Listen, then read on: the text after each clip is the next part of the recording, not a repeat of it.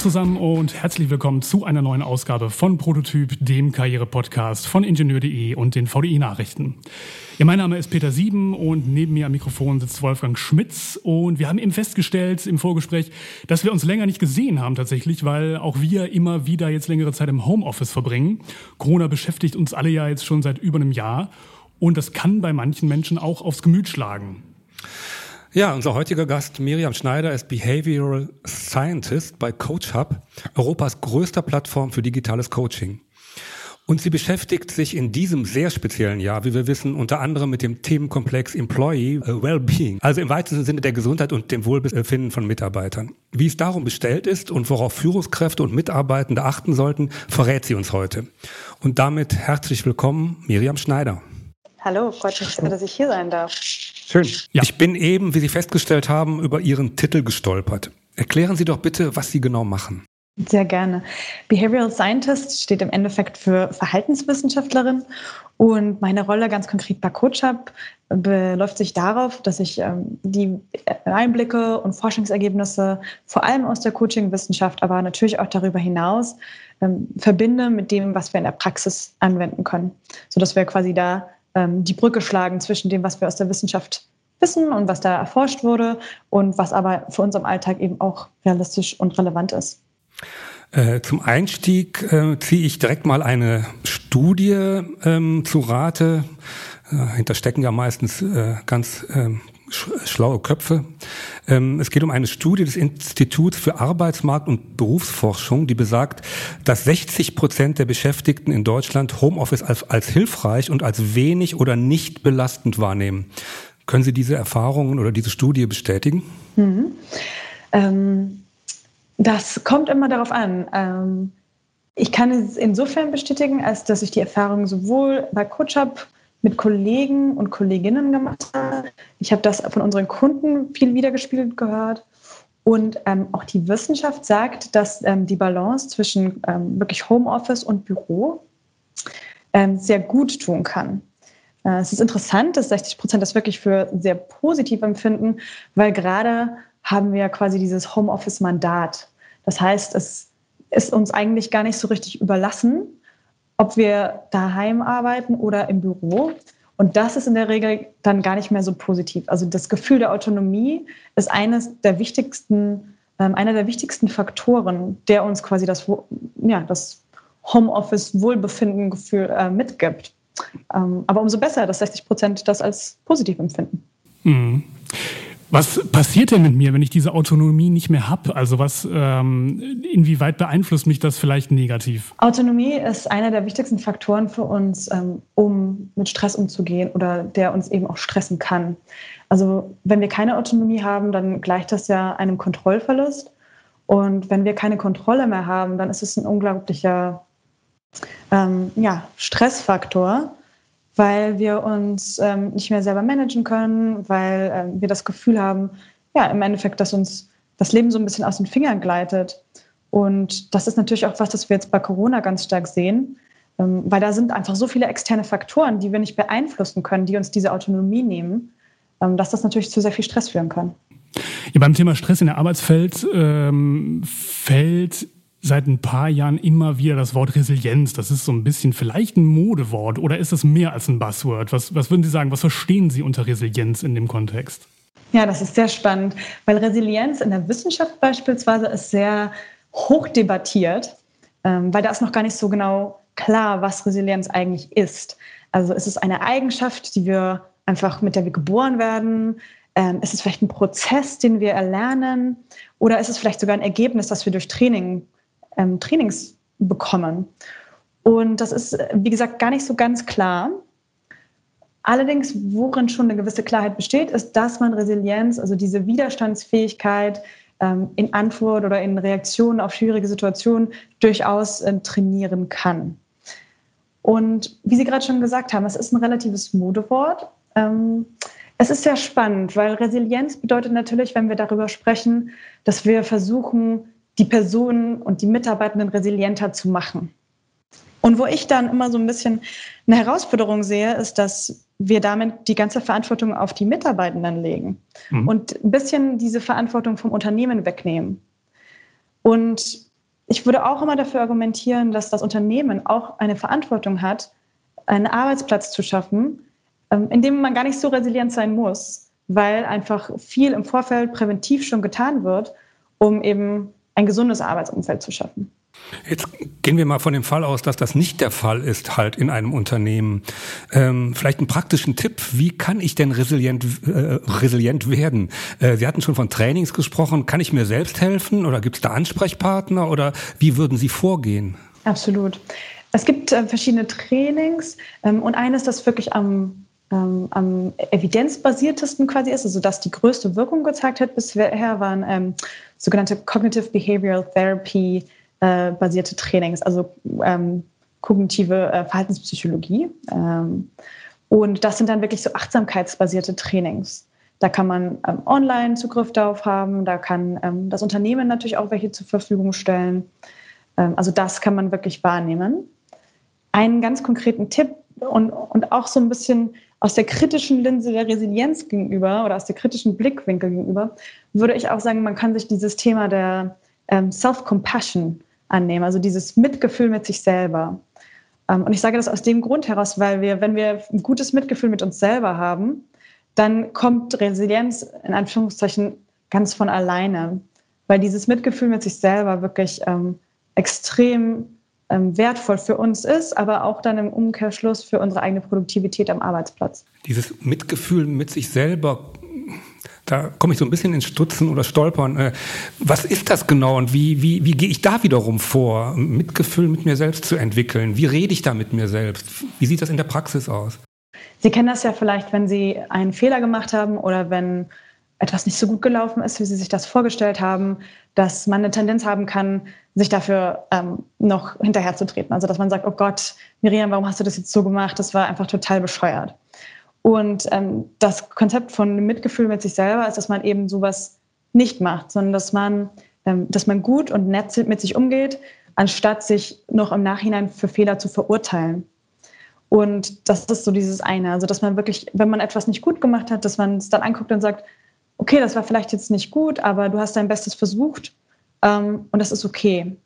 Und es ist auch diese Wahrnehmung oder diese Anerkennung, dass das Failures, also dass, dass Sachen manchmal nicht klappen, dass das Teil unserer menschlichen Erfahrung ist und dass wir daran wachsen können. Und dass ja im Endeffekt die Akzeptanz einer Fehlerkultur so ähm, im Großen ist, weil wir eben als Menschen fehlbar sind. Wir sind nicht perfekt und das ist quasi Teil dieses Mitgefühls, dass man das für sich anerkennt. Ich möchte noch mal auf die 60 Prozent äh, der Beschäftigten in Deutschland zu sprechen kommen, äh, die Homeoffice als wenig belastend wahrnehmen. Das heißt ja offensichtlich auch im Rückschluss, dass äh, die Beschäftigten ohne direkten Kontakt zu ihren Vorgesetzten eigentlich wunderbar auskommen. Ist das jetzt ein Armutszeugnis für die Vorgesetzten? Also generell heißt das ja im Endeffekt, dass sich die Mitarbeitenden oder die, die ähm, Arbeiten in Deutschland sehr gut selbst managen können. Ähm, oder dass sie extrem gute Führungskräfte haben, die auf diese Ferne führen können. Ich glaube, was in Deutschland ganz stark ist, ist, dass wir tendenziell ähm, eine große und eine starke Trennung zwischen Arbeitsplatz und, und Heim haben. Das heißt, ähm, und widersprechen Sie mir da gerne, aber meine Wahrnehmung ist bisher gewesen, dass wir in der Arbeit sind wir der Arbeitsmensch und da hat der Privatmensch auch gar nicht so viel zu suchen.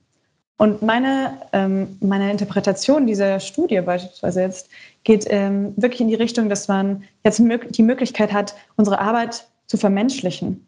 Das heißt, plötzlich bin ich nicht nur mehr der Arbeitsmensch, sondern ich bin der, der ganze Mensch, der vor diesem Laptop sitzt und der eben auch dann mal das Kind ähm, ins Videorennen hat oder der eben dann auch ähm, genau, den, den, den Heimatort auch einfach mal in, ins Bild bringt. Und ich glaube, das ist was, ähm, was auf jeden Fall auch dieser, ähm, dieser, dieser positiven Reaktion zutragen kann.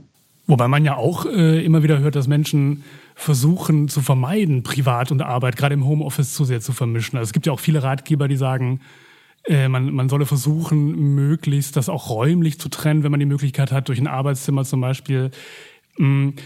Wie wichtig ist so eine, so eine Trennung vielleicht eben doch? Was würden Sie sagen? So ein bisschen, ein bisschen anders als das, was Sie jetzt versucht haben auszuführen.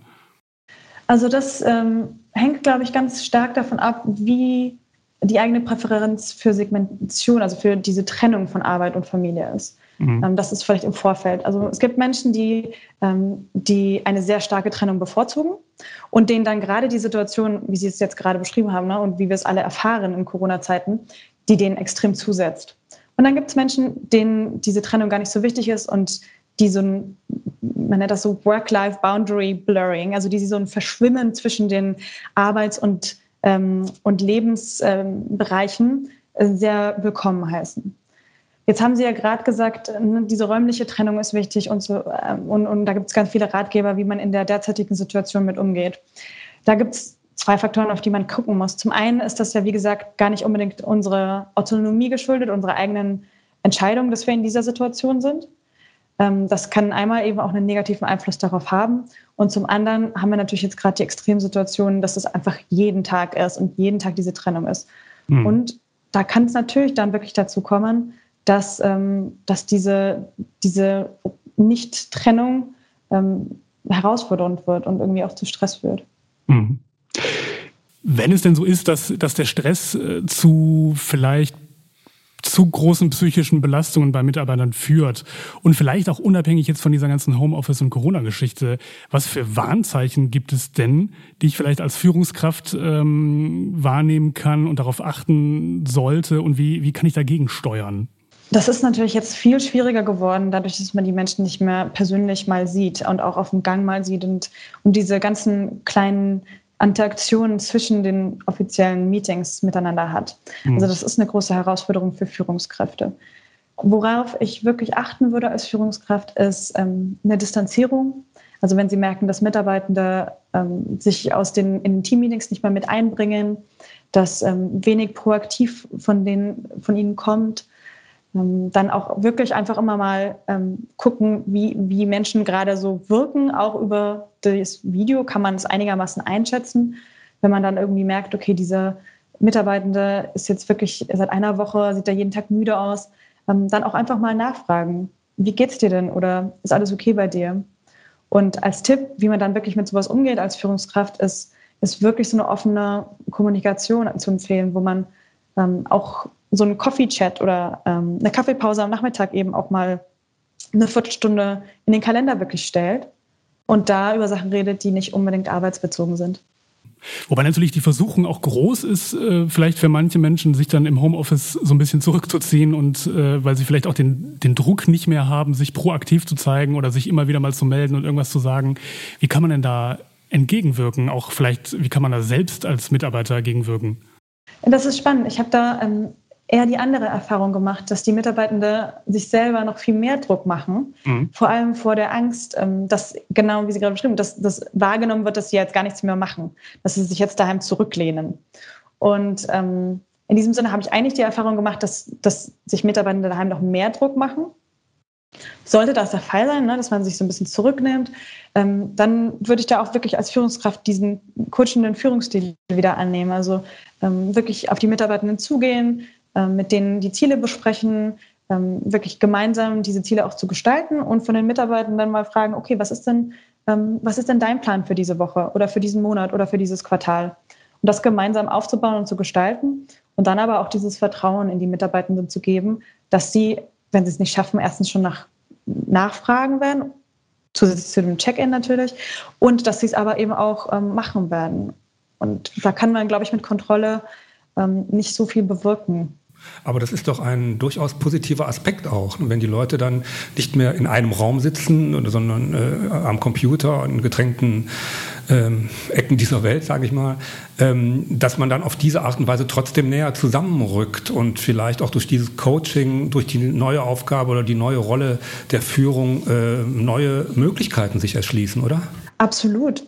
Und ich glaube, da hat uns Corona wirklich von einer, von einer Probe gestellt oder vor eine, eine gezwungene Veränderung, die absolut was Positives mit sich bringen kann. Denn wir haben jetzt nicht mehr in Anführungszeichen diese Kontrollmöglichkeiten, die vielleicht im, auch, wenn wir mal ganz ehrlich sind, vor Corona auch schon nicht besonders gut für die Arbeitsbeziehung waren, sondern es geht jetzt ganz viel eben über das Vertrauen und über das offene Miteinander und über diese Wertschätzung auch, dass man dass man wirklich daran glaubt, dass die Mitarbeiter das schaffen und eben auch gut selber managen können und man dann als Führungskraft wirklich diese, diese dienende Rolle im Endeffekt hat, um die Mitarbeitenden darin zu unterstützen, wo sie es gerade brauchen.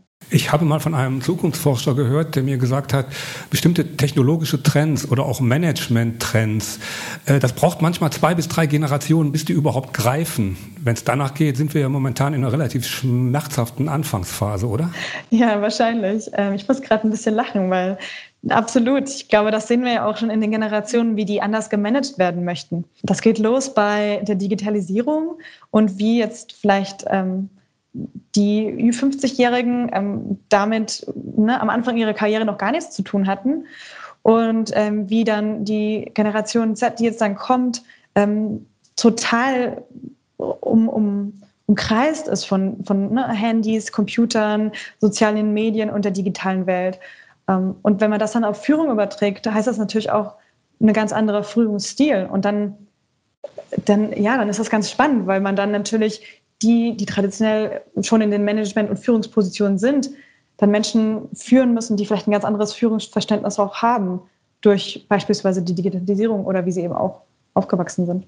Ich mache noch mal eine gedankliche Rolle rückwärts und zwar ähm, von dem oder in, in Richtung, wie merke ich eigentlich selbst, dass ich im Homeoffice an meine Grenzen, an meine psychischen Grenzen komme? Was sind die ersten Symptome? Die ersten Symptome sind, dass ähm, dass ihnen, dass sie keine Motivation mehr haben, dass sie merken, dass sie ähm, Sachen hinterfragen, warum mache ich das eigentlich überhaupt, es macht doch alles keinen Sinn, dass sie so eine negative Grundhaltung erfahren. Ähm, gleichzeitig oder, oder auch kann passieren, dass sie ähm, wirklich immer müde sind in der Früh, dass es ihnen schwerfällt, aus dem Bett zu kommen, ähm, dass es ihnen am Abend vielleicht auch schwerfällt, einzuschlafen.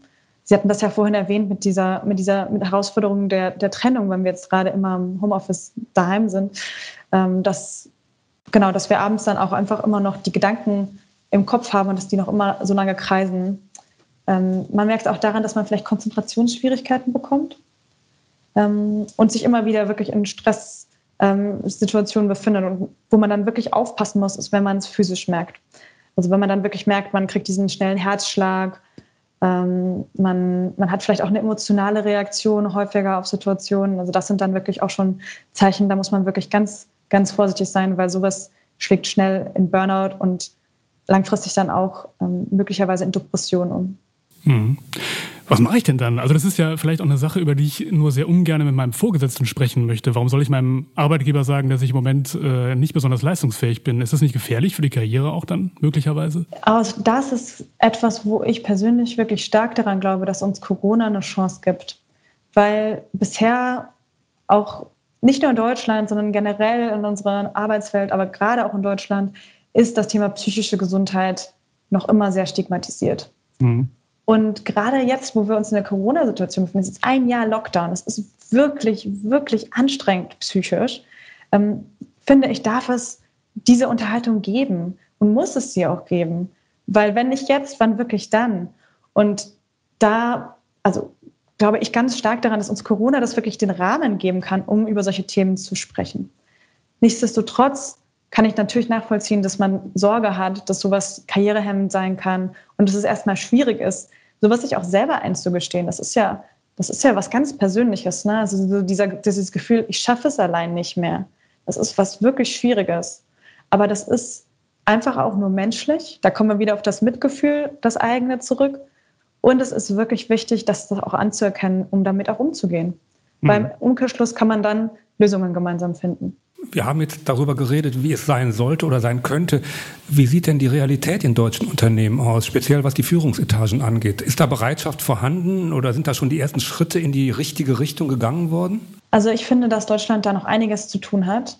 Ähm, es gibt ja auch wirklich Zahlen, wo wir, ähm, wo wir die Ausfälle durch psychische Krankheit mit bis zu 44 Milliarden Euro beziffert haben. Also da ist wirklich viel vorhanden. Ihre Frage deutet ja auch schon darauf hin, in Deutschland ist es noch nicht so okay, darüber zu sprechen. Also wenn Sie so in Nachbarländer wie Großbritannien beispielsweise gucken, da gibt es viel, viel mehr Kampagnen und auch ähm, wirklich ähm, Marketingmaßnahmen, um über psychische Gesundheit zu sprechen, um das zu adressieren. Da gibt es ähm, auch wirklich nochmal andere Herangehensweisen, das im, in Unternehmen zu thematisieren. Und in Deutschland gibt es natürlich schon gute Herangehensweisen. Also häufig liegt das ja auch beim betrieblichen Gesundheitsmanagement.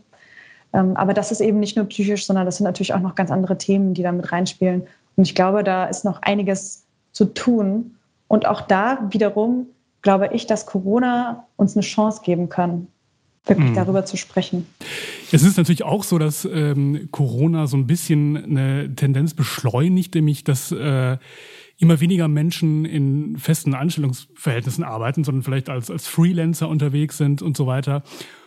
Und da ist es dem Auftraggeber ja im Zweifel vielleicht sogar egal, wie es dem jetzt äh, psychisch geht. Das heißt, er muss sich da selber darum kümmern, wie ist das zu bewerten für eine künftige Gesellschaft, wo immer mehr Menschen mobil und äh, auch als, als äh, Selbstständige unterwegs sein werden vielleicht. Sehr kritisch, muss ich sagen.